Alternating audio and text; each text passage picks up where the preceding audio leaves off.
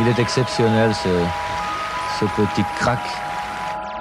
If you believe you can fly, you can. So it was kind of inspiring me, Oh, you know, to say I can fly today, and that's the way I rode light, like I would have wings and I could fly. Euh, mon père, il achète euh, beaucoup de chevaux en Ensemble. France. Donc, euh, mon meilleur chevaux sont toujours des chevaux français. Compétition.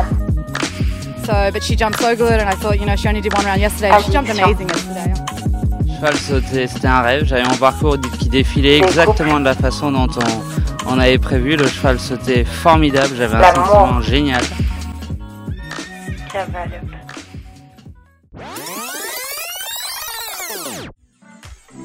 Hello Chaque cavalier détient ses secrets, sa technique et surtout son cœur. Je vous ai longtemps fait languir, mais voici le dixième épisode qui est le portrait d'une rencontre exceptionnelle. Il est temps de lever le voile et pour ce numéro symbolique, j'ai décidé d'inviter Olivier Robert avec Cavalope. Présent depuis plusieurs années sur les plus belles épreuves du circuit, je n'ai plus à présenter Olivier, cavalier international de jumping et membre de l'équipe de France.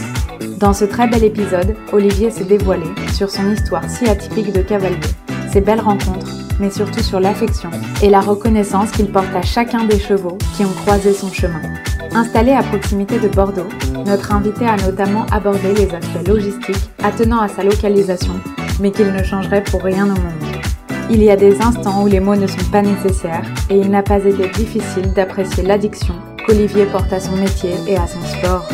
Nous avons eu l'occasion de revenir sur ses plus beaux moments, tels que les épreuves Coupe du Monde ou encore la bowl, mais aussi son très cher jumping de Bordeaux, dont il loue notamment l'organisation formidable réalisée par les équipes. Aujourd'hui, je vous propose de beaux instants de sport avec un amoureux des chevaux qui a su sans pudeur parler de ses sentiments. Par cette canicule, on vous offre une heure de fraîcheur avec Olivier. Profitez de ces instants et soyez bien attentifs. C'est tellement inspirant. Allez, on se retrouve tout à l'heure. Bonjour Olivier. Bonjour Nolwenn.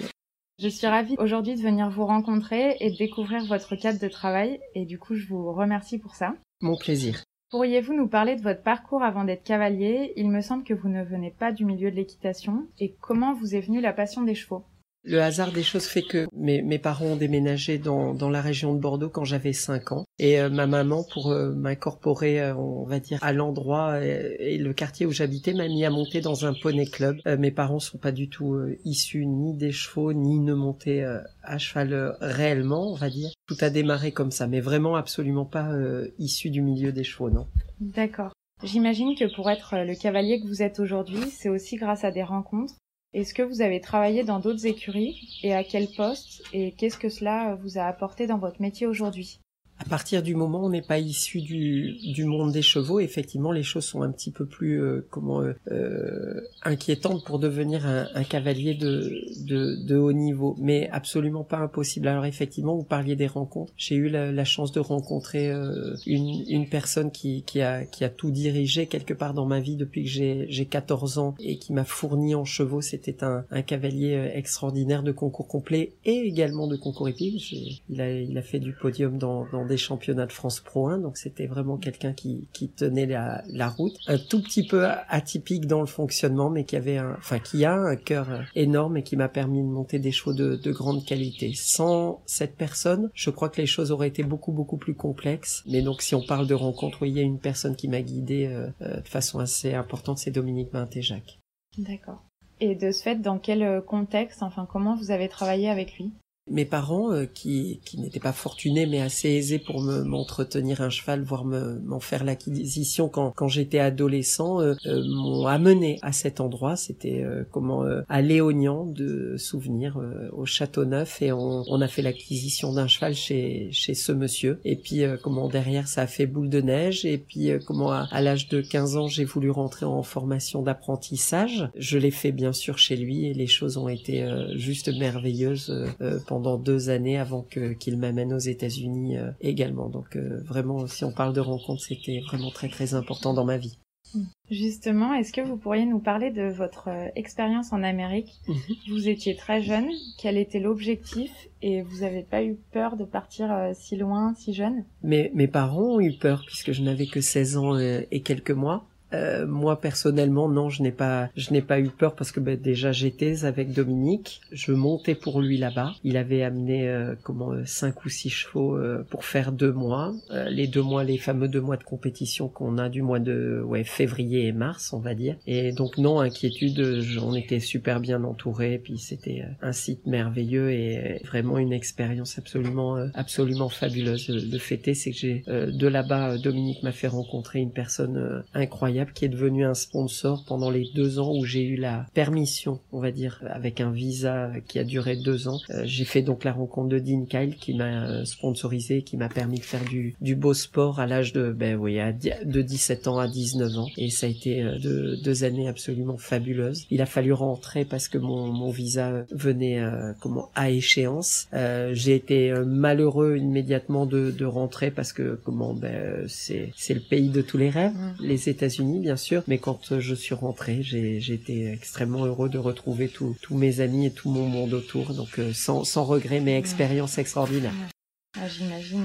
Ça doit être une autre vision aussi en termes Ah ouais, complètement, donc, euh, complètement, Je complètement, pense que ça peut vraiment faire évoluer. quoi. Ouais, tout à fait. Pour en revenir aux chevaux, quel est le suivi vétérinaire spécifique qu'ont les chevaux de Grand Prix au sein de votre structure? Depuis euh, 13 ans que je fais réellement ce métier en tant que professionnel, je, je travaille avec euh, le docteur Franck Penny qui est mon vétérinaire et puis euh, qui est le terme est un peu fort mais qui est aussi un, un gourou, c'est-à-dire moi je, je m'occupe de ma partie euh, propriétaire, hein, la gestion de mes propriétaires avec les chevaux qui vont avec. Et euh, pour ce qui est du, du suivi vétérinaire, je m'en remets totalement à, à lui. Je me préoccupe pas, j'ai l'impression qu'il s'occupe de mes chevaux de la de la meilleure des manières, ça c'est une évidence, mais surtout comme si c'était pour euh, pour lui personnel ou ou ses enfants. Alors à partir de là, comment euh, le, le suivi vétérinaire est important. Hein, il faut pas se voiler la face. On leur demande des choses qui sont pas forcément naturelles. On les sollicite beaucoup. Les saisons dorénavant sont quand même vraiment très très longues. euh, comment quand on a la chance de sauter des coupes du monde l'hiver, euh, avec des, des temps de pause euh, assez euh, réduits euh, par rapport à ce qu'on pouvait faire par le passé. Donc le, le suivi vétérinaire de, des, des chevaux est quand même quelque chose de primordial et, et je m'en remets 100% à lui. Je, je m'en préoccupe de très très loin et il fait comme si c'était les siens et ça me convient très bien comme ça. Mm.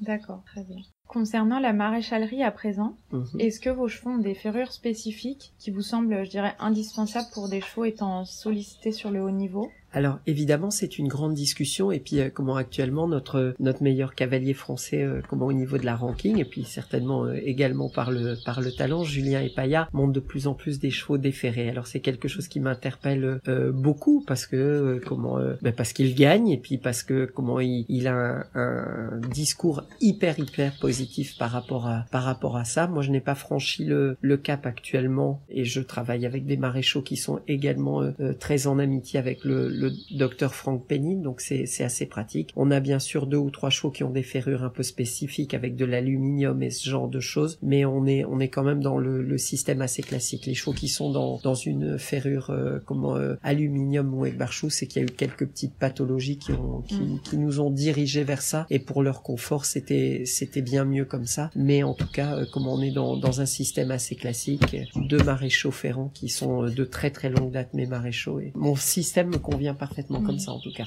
D'accord. Vous avez un parcours assez atypique et incroyable finalement. Quand avez-vous commencé le haut niveau et comment on le vit en termes d'appréhension et de changement d'organisation? Le haut niveau pour moi a commencé euh, lorsque j'étais vraiment, véritablement cavalier amateur. Pour euh, revenir à mon, ma période des États-Unis, quand je suis en France, je n'étais pas du tout un, comment, un, fervent du coaching et je me sentais pas assez bon euh, sportivement parlant pour, pour m'installer en tant que cavalier professionnel. J'ai euh, mes parents qui étaient dans le milieu de, des, des cuisines aménagées, donc j'ai ouvert ma boutique en individuel à, à Libourne et euh, comment je montais en tant qu'amateur. Mais euh, comment dans cette période-là, j'ai eu beaucoup de réussite dans les chevaux que, que l'on m'a donné à monter quand même, puisqu'on me connaissait en tant que jeune cavalier. Puis euh, comment euh, j'ai eu beaucoup de réussite et on m'a confié deux trois bons chevaux. Euh, le premier, si on parle de haut niveau, ça a été bien sûr un cas de l'Oasis et Gorky du Théier en même temps, qui ont été euh, deux chevaux qui ont véritablement marqué mon, mon début de vie à cheval euh, semi-professionnel. Euh, comment un m'a amené à, à remporter des belles des belles échéances, comment et des belles compétitions comme à, à Saint-Lô au Lyon qui étaient à l'époque des grands prix quand même vraiment très très relevés. Et je faisais véritablement ça. Le, le matin, je montais à cheval et l'après-midi, j'allais travailler à mon magasin. Euh, donc le, le, haut niveau, je l'ai connu il y a un bon moment. Hein, on parle des années ouais, 2003-2004. Et euh, comment euh, lorsque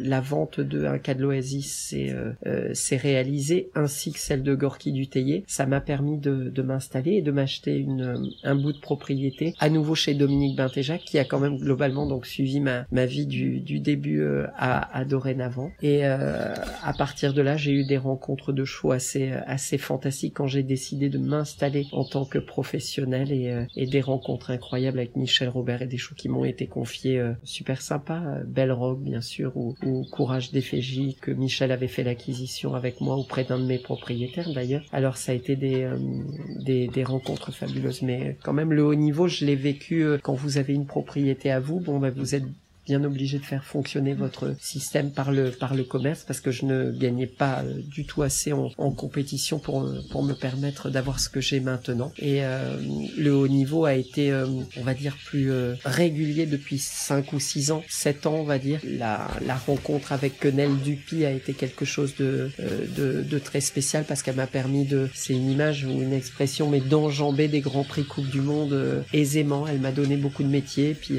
à ce moment-là c'était Philippe Gerda qui, qui était aux commandes de l'équipe de France et puis on a certainement euh, eu un bon euh, un bon feeling ensemble. Il a eu bien la confiance en moi et, et, et je l'en remercie bien sûr. Mais ça a été comment une rencontre qui m'a permis de, de me stabiliser au niveau. Il m'a expliqué les choses, euh, comment organiser pour pour ne pas être aussi atypique que je pouvais l'être par par le passé. D'accord. Oui, ça s'est fait assez naturellement. Mmh. Ah, exactement.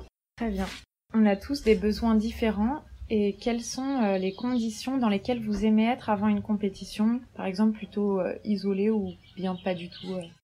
Alors, comment euh, c'est une question intéressante parce que comment euh, j'ai essayé de remettre en place euh, comment un système de de travailler avec une personne oralement euh, en parallèle. Ça a été euh, intéressant, mais je ne l'ai pas suivi convenablement par manque de temps certainement. Et puis comment j'accrochais pas véritablement à ça. C'était pas c'était pas véritablement dans ma nature. Je suis plutôt jovial et plutôt comment assez décontracté en compétition. mais j'ai j'ai bien vu la façon dont les cavaliers de haut niveau euh, interpréter le, sport de haut niveau. On voit bien sûr l'exemple premier, c'est quand même un, Kevin en, français ou un, Steve Gerda en, sont vraiment des véritables exemples en termes de concentration. Les autres également, mais, mais ceux-là, je peux parler d'eux parce que je, je, les, je les vois euh, régulièrement tous les week-ends et eux se mettent quand même beaucoup plus dans une bulle. J'ai essayé ça, ce n'a pas été une... J'avais pas un bien-être total, j'avais besoin... Enfin, j'ai plus besoin d'évacuer la, la pression euh, d'une manière euh, joyeuse qu'autre mm. chose. Alors euh, j'ai un entourage qui met un, un, support vraiment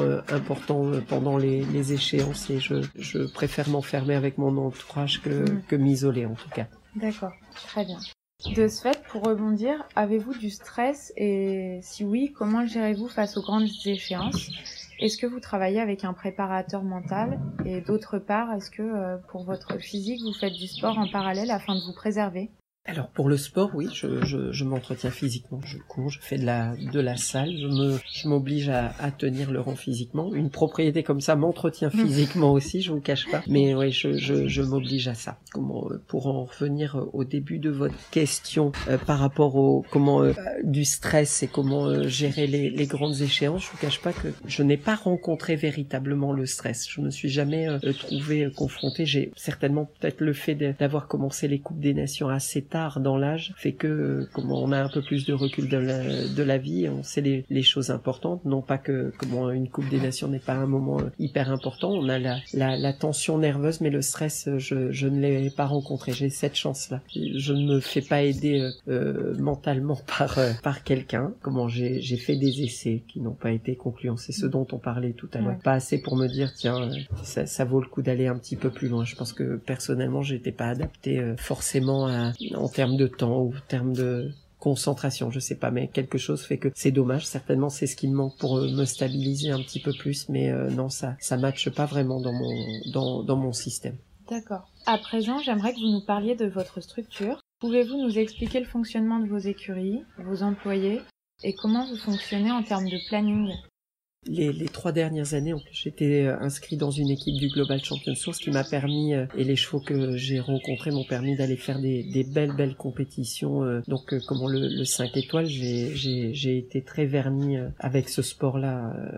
donc, évidemment, ça nous oblige à partir beaucoup, loin et longtemps pour peu de chevaux. Alors, comment il y a quelques années, j'avais 30 chevaux dans mes écuries, euh, une grande partie pour moi, quelques propriétaires, mais quand même une grande partie pour moi. Jeunes chevaux la semaine, vieux chevaux le week-end, et ça c'était, euh, euh, ça a été rendu inadapté. Je vous parlais tout à l'heure de Philippe Gerda qui m'a aidé à réorganiser mon, mon système avec une véritable gourou, mais tout ce genre de choses, puisque à chaque fois on remplissait euh, plus facilement. j'ai enlevé 10 box, on est rendu avec 20 box dorénavant avec Céline, ma compagne, et on le vit très très bien. On est à 20 et ça, ça c'est absolument idéal en mm. termes de nombre. Pour moi précisément, je, je vais dire j'en ai une douzaine réellement. Euh, jeunes, vieux. Je ne fais plus les jeunes chevaux, bien que comment, depuis 4 ou 5 ans, bien que hier j'ai et avant-hier j'ai été en fait en sortant du confinement, puis j'ai quelques voilà exactement, exactement. Donc dans, dans mon approche avec ce nombre de, de chevaux, euh, en plus de Céline et moi, j'ai quatre employés, donc on est 6 à travailler pour 20 chevaux. Euh, c'est quand même beaucoup de beaucoup de monde, mais bon entre les 35 heures, les 5 jours de travail et compagnie, faut au moins ça. Gwen s'occupe de la de la compétition purement et va au concours. Euh, elle est sur la route tout le temps. Elle avale un nombre de kilomètres tout à fait incroyable. Bon, dans cette période depuis trois mois, fatalement, elle ronge un petit peu son frein, mais euh, voilà comment s'est organisé le nombre de personnes qu'on a. D'accord. Pouvez-vous de ce fait me décrire une journée type à la maison? Ce matin, j'ai démarré à vers 6 euh, heures et des petites brouettes, on va dire. Bon, on est bien sûr en période euh, comment euh, printanière, mais on, on, est plutôt en été à Bordeaux là depuis quelques quelques semaines. Donc on monte très tôt, mais moi ma journée à cheval est terminée vers 1h, 1h30. L'après-midi, comment est uniquement du fait de de l'entretien de ma propriété, c'est quelque chose qui me plaît beaucoup et comment faire travailler un petit peu le monde et faire fonctionner mon système. Mhm. Mais à, à, cheval, en tout cas, c'est que le, que le matin. Ouais. Pouvez-vous nous parler de votre piquet de chevaux actuel Oui. Et je crois aussi que vous avez des propriétaires de longue date. Oui, j'ai des propriétaires de, de, longue date qui ont euh, misé sur, euh, entre guillemets, sur moi pour le, le sport de haut niveau. C'est la raison pour laquelle ça a été beaucoup plus facile. Je suis souvent copropriétaire de, de mes chevaux, mais j'ai des propriétaires véritablement de, de longue date. Comment mon piquet de chevaux euh, actuellement, Eros a été un fer de lance quand Quenel était plus à sauter les coupes du monde en hiver à l'intérieur Eros a pris le relais en extérieur et a été un, coéquipier absolument fantastique. Et évidemment, Van Gogh et Vivaldi arrivent euh, derrière à, une certaine maturité dorénavant. Donc, euh, je, suis bien fourni en, chevaux. Tempo de Paban, euh, comment, qui revient de blessure, à une rééducation comment exceptionnelle. J'ai un lot de, de 5 chevaux de 8 ans, donc qui vont faire leur, leur gamme dans les étapes du Grand National. C'est un circuit qui m'a beaucoup plu et qui m'a aidé à amener beaucoup de chevaux tels que Raya Delby, Quenel, Tempo de Paban. Donc ça, c'est des chevaux qui vont se diriger vers ça. J'ai un seul 7 ans cette année et puis euh, trois jeunes chevaux de qualité que monte euh, mon, mon, jeune cavalier Théo. Mais euh, je, je, je, me sens bien fourni et bien armé en mm. termes de et de nombre de chevaux et puis et puis surtout de, de grande qualité. Oui, je pense que c'est agréable mm. d'en arriver là. Vous avez monté de nombreux chevaux, mais quel est celui qui, selon vous, a marqué votre équitation? J'ai rencontré des choix assez euh, atypiques dans, dans le fonctionnement. Est-ce que la région euh, ici de l'Anglo-Arabie, euh, Tempo de Paban est bien sûr un des fers de lance, comment et Quenel également, mais est-ce que ce sont quand même des choix légèrement atypiques dans, dans le fonctionnement? Alors c'est sûr que quand j'ai monté derrière Michel Robert, des juments comme Belle Rock, évidemment là je montais de façon beaucoup plus classique. Et puis si je regarde mes, vidéos de cette période-là, de ces chevaux-là, je trouvais que je, montais euh, plus convenablement euh, quelque part que quand je monte un, cheval comme le galant qui était extrêmement atypique et qui n'a pas été euh, par rapport aux autres moins performant bien bien bien loin s'en faut mais euh, je dois dire, c'est sûr que les, les, années avançant, on aime monter des chevaux beaucoup plus, euh, beaucoup plus classiques. Maintenant, quand on monte Tempo de Paban, qui était quand même véritablement particulier dans le comportement, les parcours paraissaient vraiment pas hauts. Même les, les plus belles coupes des nations ou quoi. Donc euh, je vous cache pas c'était assez sympathique. Mais si je devais en, en, termes de beauté d'équitation comment monter derrière Michel Robert Belrock j'étais j'étais bien meilleur que monter le galant que j'avais formé de A à Z je vous cache pas D'accord. Comment est-ce que vous planifiez le travail de vos chevaux et avez-vous un exercice particulier sur lequel vous aimez travailler qui serait un peu votre socle de référence? J'aime détendre mes chevaux directement sur des combinaisons à l'entraînement à la maison. Et d'ailleurs au, concours le, matin d'une belle échéance, d'un Grand Prix ou d'une Coupe des Nations, je saute très très régulièrement une combinaison. Non pas que j'ai l'appréhension euh, euh, d'une combinaison d'une manière ou d'une autre, mais quand même, euh, je trouve que c'est des bons exercices pour mettre en route nos chevaux. Alors, comment et nous obliger à déjà avoir une bonne qualité de galop, c'est ce que j'essaie d'inculquer à mes élèves quand je vais donner des, des cours dans les stages. Voilà, donc si je dois dire quelque chose, j'aime détendre sur des combinaisons. Mmh. Ça peut paraître anodin, j'aimais peut-être pas tant que ça. Je, je vois Buzzy Madden régulièrement et quand lorsque j'étais aux États-Unis, euh, détendait directement déjà sur des combinaisons au paddock. À l'époque, c'était autorisé. Maintenant, il faut le il faut le faire le matin ou une heure avant euh, avant l'épreuve. Mais s'il y a un exercice qui me qui me tient bien à cœur, c'est d'étendre sur une combinaison, euh, Nolwenn. D'accord. Alors, quant au travail de nos chevaux, par exemple, comment là, puisqu'on parle d'une période où on était en confinement, ça n'arrive pas jamais dans ces dix dernières années où on est à la maison sans aller en concours pendant trois mois. J'ai fait donc, on va dire, un travail hivernal avec euh, avec mes chevaux. Quand on a, on rentre en période de concours, le travail est quand même bel et bien allégé. Certains de mes chevaux, je dis bien certains de mes chevaux, et, je pense que j'avais de la réussite comme ça. Euh, je pense notamment à un Van Gogh ou un Vivaldi. Je n'hésite pas à sauter un parcours avant de partir au concours à la hauteur de ce que je saute au concours le dimanche. Euh, si je fais une belle étape à 1m50 du Grand National, J'hésitais pas à sauter euh, proche du mètre 50 mm. dans ma carrière. Euh, et ça, c'est Gilbert Balanda qui, qui m'avait dirigé vers ça à une, à une période. Mais certains chevaux comme Tempo de Paban, eux sautent une combinaison à la maison parce que c'est quelque chose qui réglait bien ses, ses trajectoires, mais pas du tout de parcours ou d'enchaînement. Comment c'est assez difficile la carrière de la maison est-ce que c'est parce qu'il y avait du bleu et j'ai souvent eu des problèmes avec le bleu, donc j'ai, euh, on a travaillé plus ça. Il, passe pas forcément un très très bon moment quand je saute dans, dans ma carrière, donc je, je préfère quelque part, euh, euh, même en été, avoir mon manège en route et puis sauter une combinaison dans le manège avant mmh. d'aller d'aller en compétition. Je veux dire, par là, il y a vraiment, je fais au cas par cas dans mes chevaux et de façon entre guillemets indiscutable, je suis pas figé sur un sur un système. D'accord. Toujours euh, par rapport au travail, est-ce que vous travaillez avec des enraînements, montés ou bien en longe? Et si oui, euh, lesquels et pour quelle utilité? Aucun enraînement. Comment je suis pas contre, mais on m'a on m'a formé comme ça, de cette manière-là. Et dans mon esprit, c'est quelque chose qui n'est pas adapté dans mon système personnellement. Le fait est, c'est que j'ai pu arriver à ce niveau-là de cette manière-là. Donc je me suis toujours refusé euh, à ça. Euh, certainement bêtement, euh, j'ai fermé les yeux sur des trucs qui m'auraient peut-être euh, aidé par le passé, que ce soit en longe également, je, je n'en rêve pas. Je pense que certains de mes choses seraient devenus un petit peu plus classiques si j'avais mis un petit enraînement de, de temps en temps. Mais je le regrette pas. J'ai mm. j'ai suivi un système à la, à la Michel Robert et, et ça me convient parfaitement comme ça. Mm. D'accord. Je crois d'ailleurs que vous appréciez l'éthologie. J'aimerais mieux comprendre les raisons et comment l'utilisez-vous. L'éthologie, je l'ai rencontrée par euh, comment euh, par une personne qui était installée à la maison euh, Andy Boots pendant pendant une période.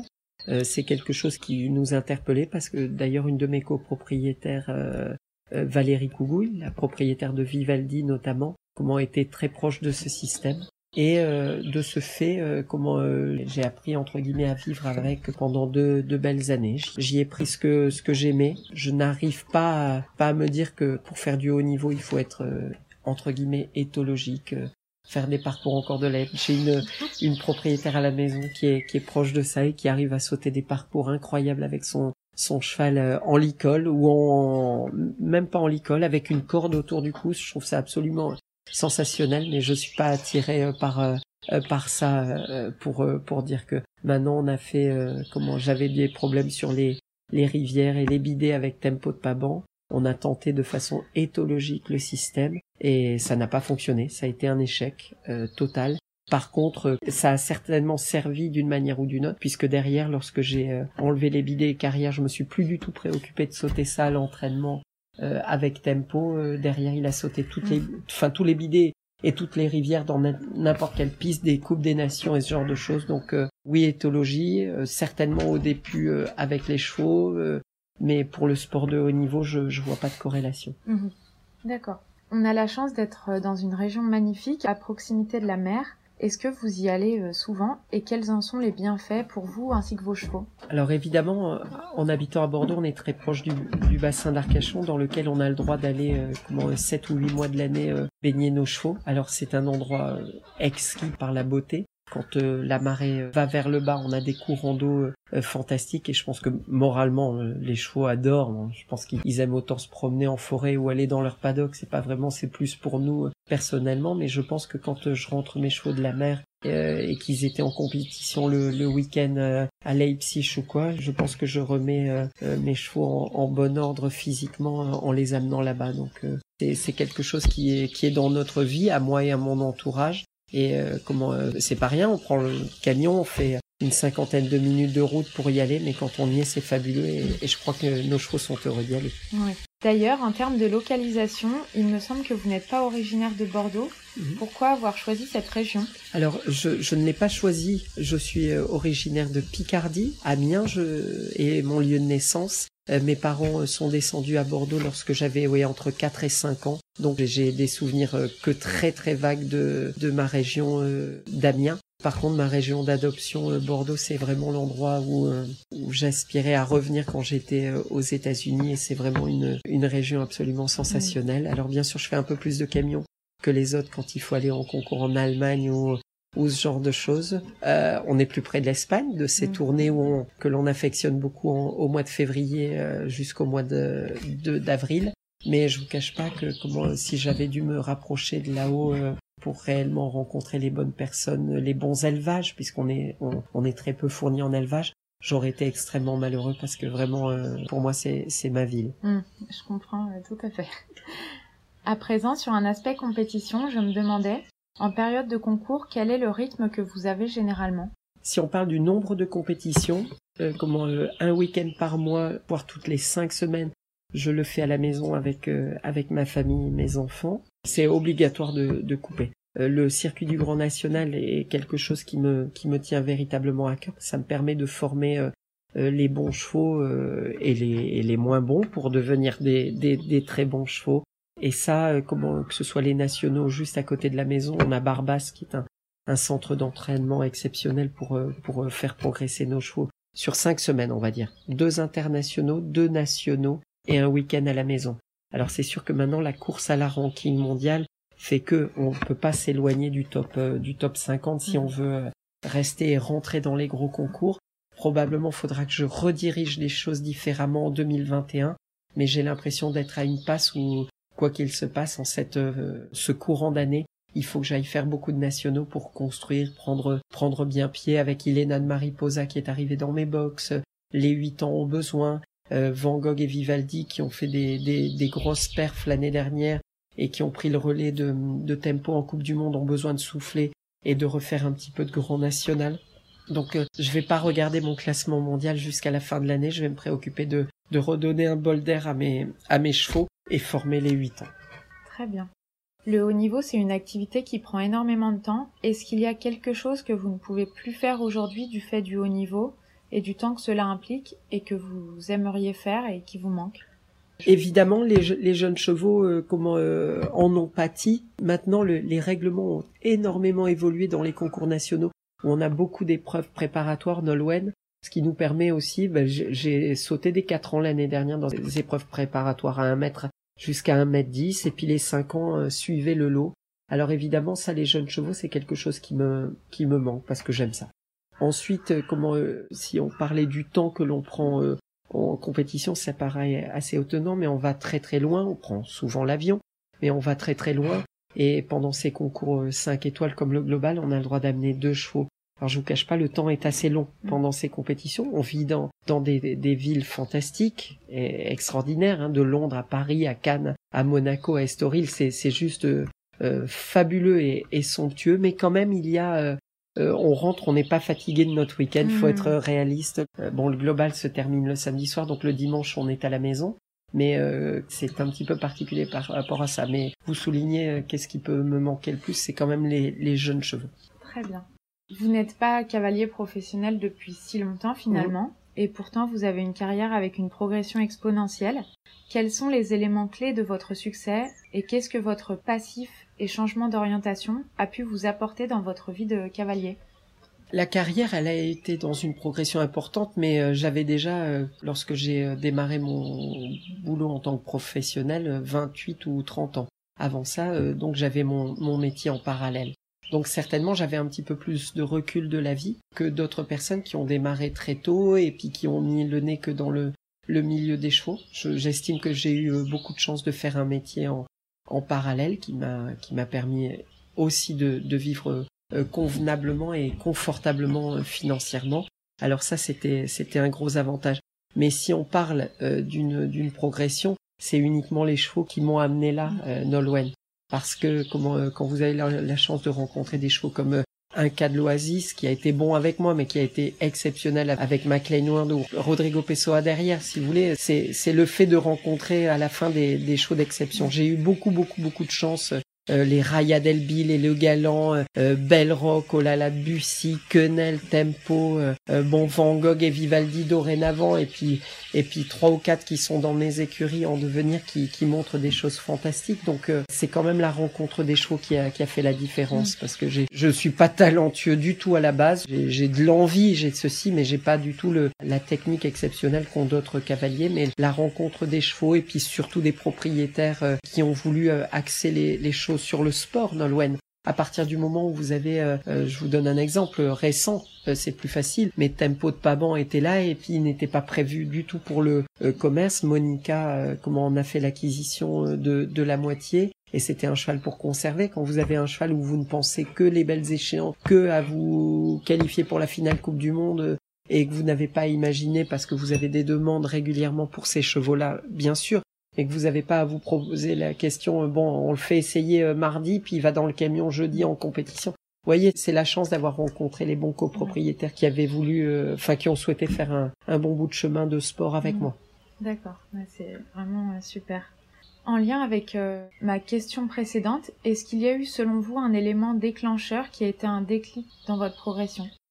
Je parlais tout à l'heure de, de Bell Rock, c'était une période où j'étais pas vraiment professionnel, je, je tâtonnais, je, je, je, gagnais plein d'épreuves en national, mais j'étais pas et euh, rencontrer cette jument là, et je crois qu'en en trois mois et demi de temps, j'ai gagné mon premier Grand Prix CSIO, qui était une une grosse grosse performance, une jument qui était toute bonne, mais pas la dernière des stars non plus, euh, puisqu'elle est arrivée chez moi euh, de la part de Michel, mais il sentait bien qu'il y avait une bonne une bonne connexion entre elle et moi. Euh, gagner un Grand Prix CSIO euh, de, de cette manière-là, c'est pas c'est pas rien. J'estime que ça a été des moments euh, incroyables, mais aussi il y a eu euh, cet événement de, de cette tournée puisque c'était à à Falsterbo et, et, à Sopot. Elle avait gagné une très très belle épreuve à, à Falsterbo, un derby, incroyable jument. Et comment un élément qui a été très déclencheur, je vous cache pas, sur la route du retour, à ce moment-là, je roulais avec euh, comment avec mon groom et on a dû s'arrêter à Paris pour la faire euh, pour la faire essayer par un cavalier. Elle sortait de deux semaines difficiles. Euh, comment c'était un un cavalier qui avait un talent incroyable et puis un coach fantastique. C'était Patrice Delaveau qui venait la faire essayer à son élève, Édouard Lévy. Et ils ont fait l'acquisition de, de Bell Rock comment, immédiatement. Ils ont fait un essai pendant un quart d'heure, vingt minutes elle leur a plu, elle rentrait de de, compétitions juste incroyables et avoir fait euh, quasiment euh, peut-être 4500 euh, ou 5000 kilomètres du bateau, tout ça. Bon. Et ça, ça a été un élément déclencheur. Je me suis dit, bon, vraiment, financièrement, il y a vraiment quelque chose à faire de grandiose. Et sportivement parlant, goûter à des victoires dans des stades pleins comme ça m'a véritablement poussé à, à, stocker des chevaux pour le, le sport de, de haut niveau. Alors bien sûr, avant, il y avait eu des, des, grosses perfs avec des chevaux, mais comme je vous dis, c'était c'était pas euh, régulier. Le galon était second du Grand Prix de la Bolle, ce qui était déjà fabuleux. Enfin, fabuleux, bien sûr. Tout le monde rêve d'être sur le podium avec Nick Skelton et euh, du, du, Grand Prix de, de la Bolle, mais c'était pas ancré dans ma tête comme euh, allez, je vais faire ça toute ma vie. C'est c'est ma vie. Et ce jour-là, cette semaine-là, enfin cette quinzaine-là, entre gagner un Grand Prix CSIO, gagner le derby de Falsterbo qui est une épreuve à barrage incroyable, et puis faire un commerce incroyable pour un, pour un prix important, en 15 jours de temps, je dis mais mais c'est fabuleux quoi. Je, autant j'ai été quand même véritablement malheureux, mais à la fin, le plus beau métier du monde, c'est c'est fabuleux, fabuleux. C'est clair que c'est euh, vraiment une chance. Ouais, euh, ouais, ouais. de De façon le indiscutable. Donc, euh, si on si on doit trouver l'élément déclencheur, et puis évidemment, ça tombait dans la période où je travaillais beaucoup avec Michel Robert. Et là, euh, cette euh, cette euh, amour des chevaux, cet amour de, de- du beau sport, de la belle équitation, euh, comment m'ont m'ont poussé vers ça. faire. Mm. J'en suis euh, tellement loin encore quelques années plus tard, mais euh, c'est fabuleux. Faire, euh, je vois, j'ai fait des parcours. On a été en stage euh, avec le staff fédéral. J'ai j'ai des huit ans qui me plaisent énormément et j'ai fait vraiment des beaux parcours à l'entraînement avec euh, avec mes huit ans. Bon bah ça y est, je suis requinqué. Je sais que j'ai j'ai une relève exceptionnelle derrière, même si euh, des des chevaux sont vendus entre temps. voilà, plein de rêves, euh, plein de rêves en permanence. Mais si on doit parler d'une semaine déclencheur, c'est véritablement cette euh, cette quinzaine qui a été un, un déclenchement pour moi. D'accord. Justement, vous en parliez avant. Vous avez travaillé aux côtés d'Albert Vorn et de Michel Robert. Oui. Pouvez-vous nous en parler? Michel a été présent dans votre évolution. Qu'est-ce qui vous a aidé à évoluer dans sa vision et ses conseils? Michel Robert, euh, comment euh, les gens aiment ou détestent, mais sa classe euh, à cheval, on aime tous cette qualité d'équitation. Quand je parlais de choses que les gens pouvaient détester, c'est le, le fait qu'il est tellement sûr de lui, sûr de son de son équitation, ça a été sa, à n'en pas douter, sa grande force tout au long de sa carrière. Mais quel, quel exemple? Je ne vous cache pas que je me suis retrouvé dans sa carrière ou dans sa piste en herbe, mais j'ai des souvenirs bien précis où il me faisait travailler au pas sur un sur un carré et je comprenais pas. J'avais eu des performances incroyables et je ne savais pas faire fonctionner ou comprendre ce qu'il me demandait quand on, on marchait au pas sur un carré. C'était c'était juste euh, incroyable de, de solitude et après euh, quand j'ai compris euh, plus le fonctionnement des chevaux, ça a été euh, ça a été euh, juste juste incroyable. Mais quand même, il y a quelque chose qui qui m'a marqué chez chez Michel et quand même Albert Vorn, mais deux systèmes techniquement totalement différents. Mais chez Michel Robert, et c'est quand même, je crois que personne, enfin, moi je, je suis un peu plus jeune et donc euh, j'ai j'ai pas connu tous ces chevaux, mais tout le monde est unanime pour dire qu'il a euh, il a montré des chevaux en 1m60 et, et était victorieux euh, avec des chevaux qui étaient capables de faire seulement 1m50. Alors il prenait le meilleur de chacun des, des chevaux et je pense que s'il y a une chose, parce que je, techniquement parlant, je suis tellement loin de, de ce qu'il a réalisé, mais s'il y a une chose qu'il m'a fait comprendre, c'est qu'on pouvait utiliser, et en mettant les chevaux bien dans leur corps, euh, les chevaux à 120%, et puis leur donner un mental d'acier de cette manière-là. Et ça, je pense que c'est, si je dois retenir une qualité euh, incroyable de ce que j'ai appris avec Michel, c'est ça, Nolwenn. D'accord, ouais, c'est vraiment euh, fascinant comme histoire. Oui. À présent, est-ce que vous auriez un concours euh, qui serait votre? Préféré Bordeaux. Bordeaux. Pourquoi Bordeaux? Parce que euh, comment je vais parler d'indoor.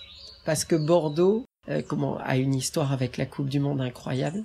Ils ont une une équipe organisatrice qui se font que vers le haut niveau et l'excellence en permanence. À Bordeaux, on ne paye pas de table pour monter.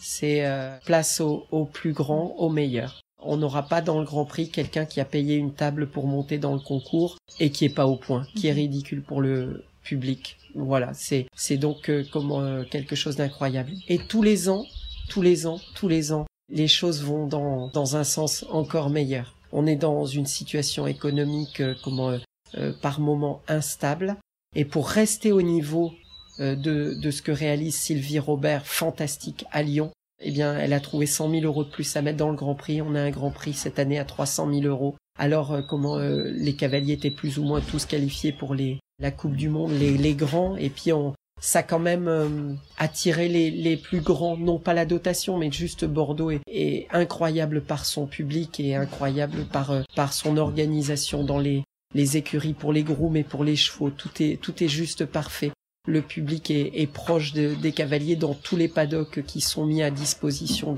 des, concurrents. Donc vraiment, je j'habite Bordeaux, mais je suis vraiment fier de, de ce que réalise euh, les organisateurs de Bordeaux. J'ai eu la chance qu'ils me demandent d'être ambassadeur de du jumping cette année pour pour une raison que j'ai toujours pas compris, je vous cache pas, mais en tout cas j'étais l'ambassadeur et, j'en ai été fier et évidemment j'ai beaucoup d'amis à haut niveau et ces amis me parlent et me disent tous loue la, la, la, qualité exceptionnelle de, de cette compétition. Voilà, si je dois dire quelque chose en, termes de concours indoor, c'est Bordeaux et c'est pas parce que j'habite là, c'est parce mm. que c'est c'est l'excellence, euh, mais on va dire à la française parce que Lyon, Sylvie organise un truc mais incroyable. Donc mm. Vraiment, on peut être fier des compétitions qu'on organise en France. Alors la BOL, bien sûr, le CSI Hauts-de-France est un concours fabuleux parce que c'est le début du printemps, du soleil et la, première Coupe des Nations et, c'est juste des moments euh, incroyables dans un, lieu et, un public qui rentre gratuitement dans ce stade. Mais euh, comment euh, je peux pas être que chauvin en parlant de mes endroits en France. Les deux dernières années, j'ai eu la chance de monter la Coupe des Nations et de faire le, le concours de d'Aix-la-Chapelle, Calgary les cinq dernières années. Ouh là là, fou. Aix-la-Chapelle, vous avez, euh, vous arrivez le lundi après-midi à Aix-la-Chapelle pour passer la visite veto. Les compétitions commencent le, le, mardi après-midi et jusqu'au dimanche soir et la cérémonie de clôture, c'est, euh, c'est juste fabuleux. Monter euh, pour l'argent, c'est une chose. Monter devant 45 000 personnes, il y a, y a rien de plus fort. Porter la veste, puisque pendant cinq jours on porte la veste Oh là là là là. Et puis faire la cérémonie d'ouverture et la cérémonie de, fermeture. On a peut-être que je participerai jamais aux Jeux Olympiques.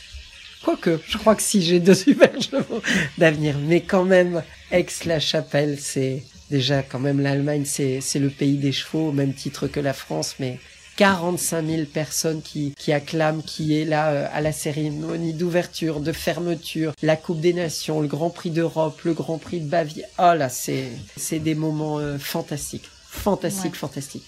Ça se voit, vous en parlez avec des étoiles dans les yeux. Exactement, exactement quelque chose que j'adore savoir, c'est est-ce que vous avez un objet fétiche ou un rituel lors des concours Non, je j'ai conservé pendant longtemps euh, un caleçon. J'avais un caleçon fétiche pour mes mes grands prix du dimanche ou quand c'était le vendredi le Grand Prix ou la Coupe des Nations. Je vous le dis, j'étais capable de le mettre et le vendredi dans la Coupe des Nations et le dimanche pour le Grand Prix. N'ayons pas honte, euh, il était important. J'ai senti qu'il m'a lâché euh, euh, à la fin de carrière de Quenelle. Je l'ai jeté. Il était pas forcément en très bon état. C'était mon objet fétiche. Dorénavant, non, j'en ai plus. J'ai bien un petit euh, trèfle à quatre feuilles qui est sur euh, sur mes filets que mes Gwen tout le temps. Mais euh, voilà. Sinon, pour le reste, rien pour moi personnellement maintenant. Génial. L'équitation, c'est la passion avant tout, parce que au vu du temps que cela implique, c'est un métier de choix. Qu'est-ce qui vous plaît le plus dans votre métier justement? La liberté, la liberté, euh, comment euh, la liberté de faire ce que je souhaite, la discussion euh, avec mes propriétaires de faire un programme pour pour leurs chevaux, dire bah tiens on va essayer d'organiser les choses comme ça pour l'amener au meilleur moment au championnat de France, au grand national et qu'il soit prêt à ce moment-là, ou être prêt à sauter euh, la Coupe des Nations de Calgary ou, ou, les plus belles euh, compétitions. Alors ça, c'est quand même, euh, voilà, mm. cette organisation-là. Ouais, je comprends tout à fait. Une question un peu complexe, pourriez-vous me donner votre plus beau souvenir? Alors là, c'est effectivement assez, assez difficile de vous ressortir comment un événement particulier. J'ai été gâté. Mais fatalement, je sais que ça va pas plaire à tout le monde parce que comment euh, les gens pensent que le global n'est pas une, une épreuve euh, très intéressante. Mais pour nous, euh, la Global League, la Ligue, c'est une, une épreuve par équipe au même titre qu'une Coupe des Nations. Alors j'ai eu des beaux doubles sans faute comment en Coupe des Nations, celui qui m'a le plus marqué, c'était quelque part euh, comment je partais en cinquième pour sauter à Dublin. Et la veille au soir, j'ai remplacé euh, comment euh, un de mes, mes meilleurs amis, Emeric Georges, dans la coupe. Son cheval était peut-être un tout petit peu moins bien. Et Philippe Garda m'a annoncé que le jeudi soir, que j'allais faire la, la Coupe des Nations en équipe. Et puis, comment j'avais assez de métier, mais pas pas le métier en Coupe des Nations qu'ont beaucoup d'autres. Il m'a fait partir en quatrième. Et euh, comment euh, à Dublin, dans ce stade équestre et cette euh, ville de chevaux, ce pays de chevaux incroyable, on a été extrêmement performant. On avait une, une très belle équipe. On est, on a terminé deuxième et j'ai fait un beau double sans faute le seul de l'équipe, mais comment un beau double sans faute qui m'a extrêmement marqué parce que comment c'est les Américains qui avaient gagné. On n'avait pas la meilleure des équipes sur le papier, mais on, était devant les Irlandais et, et ça a été euh, une après-midi somptueuse et c'était surtout les débuts de, de Eros qui m'a euh, qui a été un coéquipier juste euh, incroyable.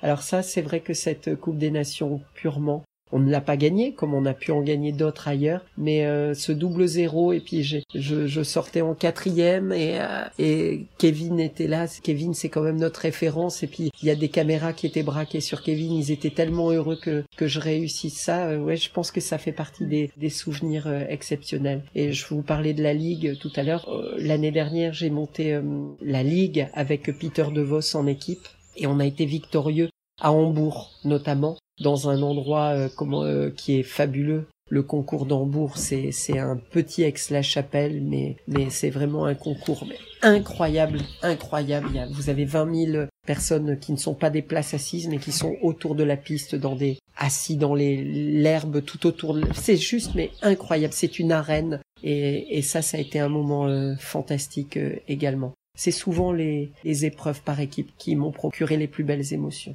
Ouais. Voilà. Tout à fait. Et à présent, quel est votre plus mauvais souvenir et comment avez-vous pu rebondir grâce à ça? Le plus mauvais souvenir que j'ai à cheval, c'est avec Quenelle Dupy. Quenelle euh, euh, s'est blessé euh, dans le Grand Prix de Bordeaux. Euh, J'avais certainement un petit peu tiré sur la corde pour pour mon ego personnel et je l'ai je l'ai blessée dans le Grand Prix de Bordeaux. Elle s'est rétablie et son premier concours qui a été derrière Bordeaux, c'était le mois de septembre, donc elle a été cinq mois arrêtée et elle a sauté le Grand Prix de Calgary de façon somptueuse et incroyable. Mais le, le plus mauvais souvenir, c'est marrant, j'avais cette ce sentiment d'aller à Bordeaux chez moi en fin de saison en Coupe du Monde, qui n'avait pas été d'ailleurs une grande saison Coupe du Monde pour moi. Mais euh, j'ai blessé ma jument là. J'ai été au bout, euh, euh, au bout de mon parcours. J'ai fait, euh, j'ai fait trois fautes, voire quatre fautes. Et dans dans l'esprit de Philippe Gerda, ce qui est tout à fait logique, mais euh, je n'ai pas ressenti en piste de, de problème réel. Mais euh, on va au bout de nos parcours, on n'abandonne pas, on n'abandonne pas un Grand Prix, on n'abandonne pas une Coupe des Nations. Et j'étais au bout de mon parcours et, euh, et voilà. Et puis euh, 48 heures après, ma, jument était euh, était sur trois pattes et blessée assez assez sérieusement. Voilà, c'était la deuxième fois qu'elle se blessait euh, euh, sérieusement parce que l'hiver précédent à la finale Coupe du Monde, là où elle m'avait amené aux États-Unis, elle s'était blessée également en piste. Donc euh, ces deux blessures, mais on va dire celle de Bordeaux, euh, comment m'a fait ressentir quelque chose de euh, dans mon cœur d'assez euh, désagréable parce que je je sentais que ça venait. Je sentais que j'étais au-dessus de la limite de ma jument. Et parce que je n'avais pas un deuxième capable ou un troisième euh, à ce moment-là comme j'ai actuellement, j'ai poussé le bouchon. Mhm. Ça le ça le sentiment, Mhm. ça le sentiment. Aujourd'hui, comment pourriez-vous définir votre équitation? Je peux toujours pas la définir. Je fais euh, les choses comme bon euh, me semble et comme ils me viennent et euh, je suis plutôt intuitif même si je me suis mis à, à travailler avec quelqu'un maintenant pas au quotidien à la maison mais euh, dès que je saute mes chevaux il est là et euh, euh, mais je n'arrive pas à me définir une, une définition précise d'une équitation. J'aime la belle équitation, je j'en suis encore bien loin à mon âge, mais j'aime la belle équitation, j'aime quelque chose où je fais pas souffrir mes chevaux en, en piste. Des fois, je leur invente des choses euh, un peu étonnantes, mais euh, dont je suis pas toujours fier, mais euh, je pense qu'ils me donnent assez parce qu'ils passent un bon moment en piste avec moi. Mhm. Voilà. Très bien. Plus personnellement, comment vos proches pourraient-ils vous définir? Je suis Gémeaux, alors je peux avoir euh, peut-être deux caractères différents. On va parler de deux caractères différents. Euh, comment quand vous êtes chef d'entreprise, que vous êtes, euh, vous faites vivre six personnes, mes propriétaires à faire vibrer en concours et puis et puis mes éleveurs ou propriétaires d'ailleurs à, faire fonctionner le, système financièrement correctement, ce, n'est pas rien. Alors, euh, comment il y a des bons moments, il y a des moins bons moments, mais j'essaie d'être assez gai en, en règle générale. Enfin, je suis assez gai en règle générale, mais quand même les, les tracas d'un fonctionnement d'une entreprise comme ça, parce que c'est pas une, euh, faut être réaliste, c'est pas une entreprise classique. C'est une entreprise qui est là pour euh, me faire vivre sportivement parlant. Alors j'ai besoin juste d'avoir des bons bilans positifs pour euh, pour vivre et puis euh, ne pas avoir de, de crainte de, de payer mes mes salariés et ma MSA, mais euh, c'est c'est pas rien. Je veux dire, c'est lourd sur les Mm. épaules. Faut pas se voiler la face, ce n'est pas rien. Ce n'est pas rien. Ah, C'est sûr que c'est beaucoup d'implications. Mm. Du coup, je pense que ça peut être logique, mais quel est le cavalier qui vous inspire le plus et pour quelle raison? Qui m'inspire le plus. Je, je, suis bien trop éloigné de, de ces gens-là, mais de la, je dois parler français, la certitude en eux, ces deux cavaliers, Simon Delestre et Kevin Stott, c'est incroyable. C'est-à-dire ces gens-là ne sont jamais, jamais, jamais éloignés du top 15 mondial dans les, les 15 dernières années. Toutes les échéances, tout le temps, tout le temps, tout le temps, présents et avec un degré de motivation euh, incroyable. Alors euh, voilà, leur envie, c'est un exemple. L'exemple, c'est pas d'être envieux, c'est de réussir à fabriquer et à fidéliser des propriétaires, fabriquer des chevaux pour être tout le temps là, tout le temps là. 1m60, c'est vraiment haut. Et euh, à n'en pas douter, ils ont des chevaux euh, euh, par moment d'un mètre cinquante ou d'un mètre cinquante-cinq qui sont performants à un mètre soixante par leur volonté, par leur envie, par leur abnégation, par leur travail incroyable et puis ce fighting spirit, on va dire irlandais qu'ils qu'ils qu'ils ont plutôt dans les veines que c'est juste incroyable. Mais évidemment, bien évidemment, si on doit parler de, de modèle, le modèle, c'est celui qui a réussi à être euh, champion olympique, euh, comment euh, et avoir un nombre de médailles, de finale Coupe du Monde et tout. Bien évidemment, c'est Steve Gerda. C'est quelqu'un. C'est quelqu'un étonnant de, de caractère, avec un degré de concentration. Enfin, ce qu'il a réalisé, acheter ce cheval en France, gagner le Grand Prix de Bâle, gagner le Grand Prix Coupe du Monde de Bordeaux, les deux Grands Prix à Bâle, et puis euh, avoir gagné la finale Coupe du Monde l'année dernière avec un cheval qui, qui était dans ses écuries depuis pas longtemps et pas du tout prévu pour ce sport-là. Fantastique, fabuleux, fabuleux, fabuleux. Très bien. Bien que l'équitation monopolise pas mal de temps, comme on le disait, avez-vous une autre passion? Oui, j'ai des passions. C'est ma famille. Ma famille et ma propriété, mon endroit. Je, je, je vis véritablement bien le, le confinement. On est à la fin du confinement, mais je vis très bien ça parce que on a passé des moments d'exception pendant pendant deux mois et demi. Et, voilà, c'est ma passion au-delà de tout. Si bien sûr j'ai un hobby, j'adore le football, donc euh, j'y ai joué pendant longtemps et, et je suis un, passionné du football purement. Alors j'aime ça. Mais mes passions, ce, ce sont ma famille. D'accord.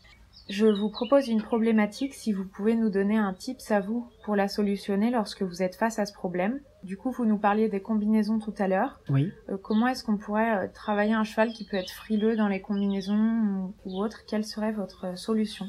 Alors, ma solution, c'est ce que je vous ai expliqué euh, tout à l'heure, tout du moins c'est proche de ce que je vous ai expliqué tout à l'heure. Quand même, on a des chefs de piste à haut niveau euh, fabuleux et ils n'essaient pas euh, forcément de, de, piéger les chevaux dans les combinaisons et cavaliers, on va dire. Et tant mieux comme ça. Mais quand même, la combinaison, c'est quand même l'endroit où on ne peut pas tricher, mm. où il faut quand même de la force, des moyens, rentrer de la meilleure des manières mais surtout que les chevaux, quand ils voient ce tamas de barre face à eux, n'est pas une sorte d'inquiétude. 1m60, c'est quand même très très haut et ils ne savent pas ce qu'ils vont trouver au milieu, à la sortie. Donc il faut qu'ils aient un degré de confiance important. C'est pour ça que banaliser le travail de la combinaison dès la détente sur euh, les, les, sauts à 70 cm, euh, dès que je démarre, je pense que j'ai bien banalisé les choses avec mes chevaux et euh, j'ai trouvé véritablement la, la façon de leur donner la confiance. Et peut-être que si j'ai la chance d'avoir eu tant de chevaux d'un mètre soixante, c'est que cet exercice leur, leur convient bien. Il y a régulièrement dans ma carrière un double de verticaux qui est monté et un double d'oxer. Double de verticaux à une foulée, double d'oxer et ma détente peut se faire sur euh,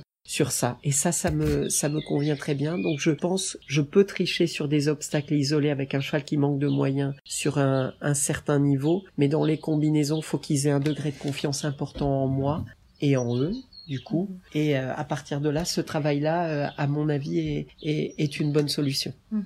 Oui, et puis le fait de la répétition dédramatise. Exactement, euh, exactement, dédramatiser ce, cet obstacle-là. D'accord. Est-ce que vous auriez une anecdote à nous raconter? Alors, maintenant que j'ai pu y réfléchir et que je connais, oui, j'ai une anecdote qui a été un, grand changement euh, dans ma vie. Euh, C'était une discussion euh, quand Philippe Gerda a pris les, les rênes de, de l'équipe de France, dans ma façon de faire, de d'envisager les choses sportivement et avec les propriétaires et oser, on va dire, trancher. Donc c'était Philippe Gerda, cette anecdote, une une demi-heure où il savait des choses avant moi sur euh, ma vie personnelle quelque part. Et euh, donc à partir de là, euh, beaucoup de choses ont changé pendant pendant cette discussion d'une demi-heure, c'était à Verrères de la Frontera. Ça a été un, ouais, un grand tournant dans ma vie qui m'a permis de, de rebondir et de repartir vers l'avant. Tout ce que j'ai actuellement est sorti probablement de, de ce tour de table pendant une demi-heure. Je vais le garder off, ce qu'il m'a dit, mais c'est quelque chose qui a énormément compté dans ma vie. D'accord, très bien. Alors, on passe à la partie euh, plus ludique. Je vais vous demander de me donner un mot pour définir les chevaux que je vais vous citer. Alors, le galant. Atypique, évidemment. Il faisait ses, parcours en, ruade en permanence. C'était euh, évidemment le cheval le, plus atypique que j'ai eu à, monter. Il avait euh, pas vraiment de problème physique, c'est clair. Mais il était en piste et il ruait, il ruait, il ruait, et, il ruait dans des parcours à 1m60. Je, j'ai ce souvenir bien sûr de, de la Coupe du Monde Sertogenbosch où il est cinquième du Grand Prix à l'âge de 9 ans. On était au mois de février ou mars, donc euh, tôt en saison, c'était incroyable. Et puis il ruait pendant son parcours, et puis il avait été fabuleux. Bien sûr le Grand Prix de la Bolle où il est second du Grand Prix en, en ruant peut-être une peut-être sept ou huit fois pendant son premier parcours, et puis au barrage pareil. Voilà, atypique. Un cas de l'Oasis. La classe. Un cas de l'Oasis, c'est euh, c'est un cheval que je rencontre à un moment où j'ai trois chevaux euh, à monter en, en tant qu'amateur et puis euh, il m'amène au plus haut niveau en, en une petite année. talent pur et c'est marrant euh, que vous me parce que peu de gens connaissent un cas de l'Oasis comment de notre génération quelque part. Si vous parlez avec Rodrigo Pessoa, c'est Jean-Maurice Bonneau qui me l'avait dit et Rodrigo m'a dit la même chose. Il a une photo dans son salon d'un cheval. Il pourrait mettre Baloubé, Lianos ou quoi. Non, c'est un cas de l'Oasis. C'était un cheval d'une gentillesse, mais juste incroyable. Fabuleux cheval, fabuleux. D'accord. Raya Delby. Facétieuse, facétieuse. Raya Delby euh, est arrivée euh, comment lorsqu'elle avait six ans à la maison. Et c'était une jument avec un comportement du, déjà d'une famille fabuleuse, ce qui se fait de mieux dans notre élevage en France. Et cette jument euh, était mais complexe dans le paddock. Et je travaillais avec Michel à la maison. Les choses se passaient plutôt très bien que bien, mais en compétition, elle pouvait se coincer dans un coin quand elle savait qu'on allait détendre et puis elle se mettait à, ronfler, à taper du pied quand on tentait d'aller sauter un obstacle comme ça. Elle montait dans une telle pression. Et on était à Lisbonne où Quenelle enfin Philippe Gerda, euh, j'étais à, ce moment-là vraiment un genou à terre euh, euh, personnellement et voilà, c'était une période dure de ma vie. Et je pense que Philippe Gerda m'a mis à Lisbonne qui était une petite compétition par rapport au gros CSIO mais quand même l'esprit de la Coupe des Nations était bel et bien présent et et, et le sport était réel. Et comment Raya était en deuxième, elle avait huit ans derrière. Et là, Philippe Garda, qui, qui aimait quand même vraiment fortement cette jument, m'a dit, euh, bon, on va faire différemment demain. Je me rappelle, le premier jour avait été complexe au paddock. En piste, elle était toujours étincelante et, et sincèrement très facile. Le deuxième jour, il dit, écoute, Olivier, on va faire différemment. Dans ma carrière, j'ai connu un cheval sur lequel j'allais en piste sans sauter au paddock. Donc tu vas aller en piste, tu vas détendre ta jument au paddock et tu ne sauteras pas un obstacle au paddock. Et j'ai fait ça j'ai été euh, victorieux euh, rapidement de cette manière-là. Elle a été sans faute à Lisbonne. Elle avait fait d'ailleurs un très bon concours comme ça.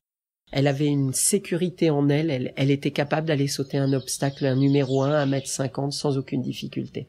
Et ça a déclenché. J'ai pu sauter après au paddock avec le temps parce que c'était quand même assez particulier. Puis elle a fait des, des coupes du monde avant d'être vendue aux États-Unis. Mais quand même, je l'ai revue quelques mois après aux États-Unis. Elle avait pris exactement les mêmes tics euh, avec Adrienne Sterlich, euh, comme euh, dans les paddocks. Voilà, ça c'était une jument, mais incroyable, facétieuse. D'accord, oui, c'est assez atypique. Alors, Quenelle Dupi. Voilà, vous me prenez au dépourvu en me donnant ces cinq chevaux-là pour retrouver. Mais si c'est pas un trait de caractère, je veux pas être l'arme à l'œil, mais c'est amour de toujours. C'est-à-dire cette jument euh, j'en ai fait l'acquisition à trois ans. On se l'est partagé avec Marie Demonte entre les 4, 5, 6 ans et 7 ans. Elle est devenue complètement avec moi euh, à l'âge de fin d'année de 8 ans, je crois, quelque chose comme ça. Et cette jument-là, euh, à cette période-là, j'avais Raya Delby et Quenelle Dupi. Et j'étais mal à l'aise avec des propriétaires et Philippe Garda m'a guidé en, en me disant si t'es mal, ne garde pas et puis passe à autre chose, t'as deux super juments qui arrivent. Et j'ai tranché, j'ai pas conservé ces chevaux-là qui étaient des chevaux que j'avais pour lequel j'avais beaucoup d'amour, mais ça ça matchait pas du tout avec les propriétaires. Et Quenelle m'a m'a remis en selle avec Raya Delby qui elle a été vendue, mais Quenelle était en copropriété avec la famille Buffando, elle n'était pas à vendre. Et voilà, c'est, je peux parler d'amour réciproque. Mhm. Elle n'était pas faite pour faire du concours hippique, elle était plus faite pour faire du de galoper à Hauteuil ou à Longchamp, euh, comment euh, sur des, des, grands terrains de, de course. Mais elle a fait euh, toutes les coupes du monde de façon tellement aisée. Elle a été très bonne en extérieur également. Elle a, sur le parking, on a une, une voiture qui est garée, c'est elle qui l'a gagnée en compétition. J'ai voilà. Et puis quand la carrière de Quenelle s'est terminée, il y avait beaucoup de personnes qui auraient euh, voulu en faire l'acquisition. J'ai racheté la, la, moitié de quenelle pour qu'elle reste à la maison parce que c'était c'était important et elle finira sa vie à la maison. Alors c'est pas une histoire euh, forcément euh, joyeuse ou quoi, mais j'ai j'ai le plus grand amour pour pour quenelle. Oui, mm. j'aime ma femme mais j'aime ma, ma jument. voilà, j'aime profondément ma jument. Amour. Mm, c'est c'est génial. Van Gogh du Mas Garnier. Quel est le terme qui pourrait définir Van Gogh?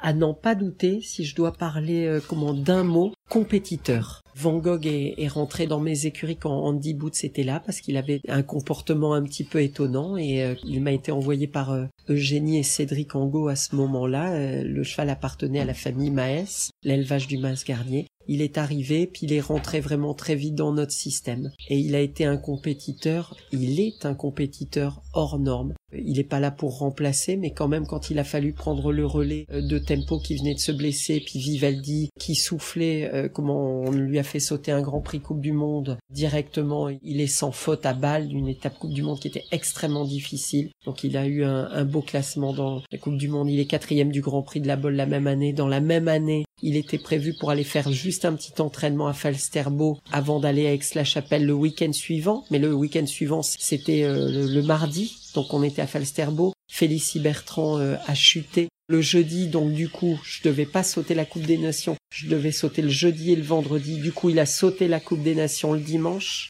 Et puis il était dans le camion pour repartir à Aix-la-Chapelle directement, où il a été, euh, il a été merveilleux à Aix-la-Chapelle et il a sauté également la Coupe des Nations d'Aix. Quel compétiteur incroyable. Je l'ai amené à Calgary, Coupe des Nations, euh, comment énorme comme ex, et il a été présent. On n'avait pas tout à fait le métier, mais son score, à part un parcours, a toujours compté dans le, le score des équipes. Donc 5 fois sur 6, c'est pas rien à l'âge de, à l'âge de 9 ans. Fantastique compétiteur. Mmh. Compétiteur. Il a gagné des épreuves à Estoril. On venait de faire la bolle, fantastique. Je l'amène à Estoril, il gagne la, la grosse à barrage de façon incroyable. Et puis, euh, je devais aller pour la Ligue 48 heures plus tard à Monaco, enfin trois jours plus tard à Monaco, où on repartait, on passait d'une piste à Estoril euh, immense, grande en herbe.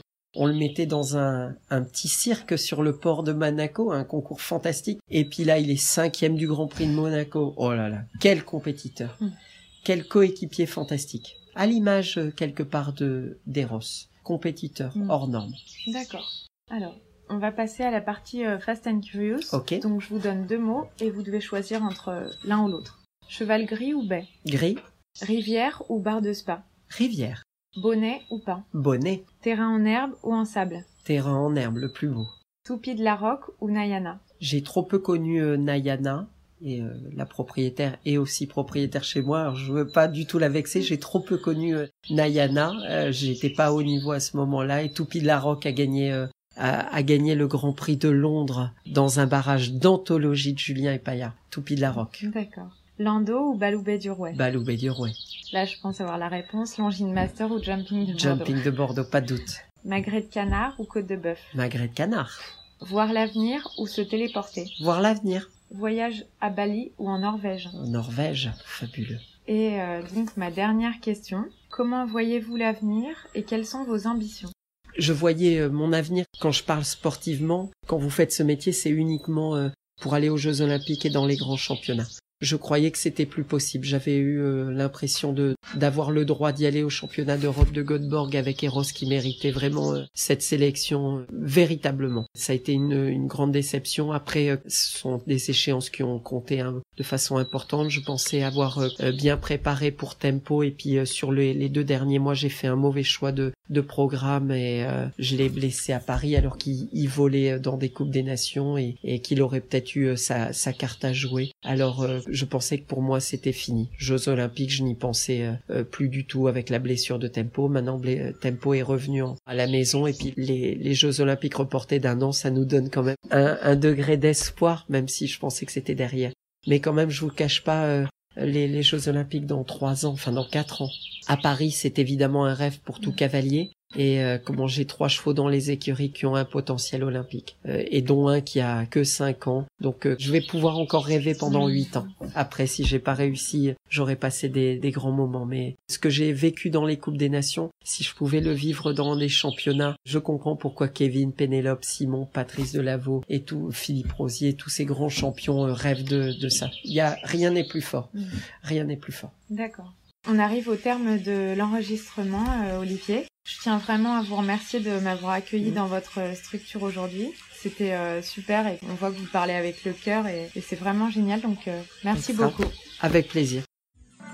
C'est fini pour aujourd'hui. J'ai adoré réaliser ce podcast en compagnie d'Olivier, qui m'a transmis sa passion la plus profonde et toute son affection pour ses chevaux. J'ai eu la chance de pouvoir réaliser cet épisode en direct ce qui m'a permis de mettre des images sur ce que j'imaginais du quotidien de ce grand cavalier. Et c'était superbe. Alors je tiens très sincèrement à le remercier, car je lui en suis très reconnaissante. C'est un très beau moment pour moi que de clôturer le dixième épisode.